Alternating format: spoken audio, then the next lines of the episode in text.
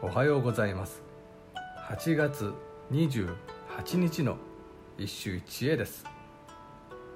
潜在和歌集より藤原の末常。夕まぐれ荻吹く風の音聞けばたもとよりこそ梅雨はこわるれ。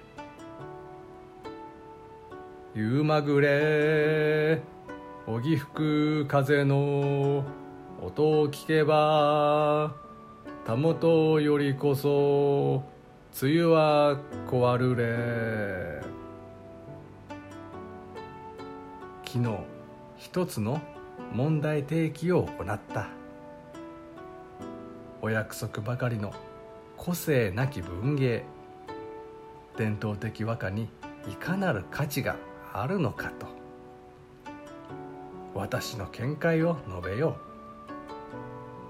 実は芸術など表現活動全般に個性を求めることこそ現代人が抱える思考停止の固定観念なのだ。和歌はそもそも個性など求めてはいない。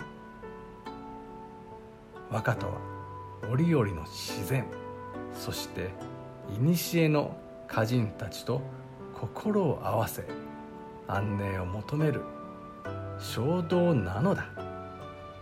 美という対話手段を通じて確かに「新古今」など個性的な歌が流星した時代もあった。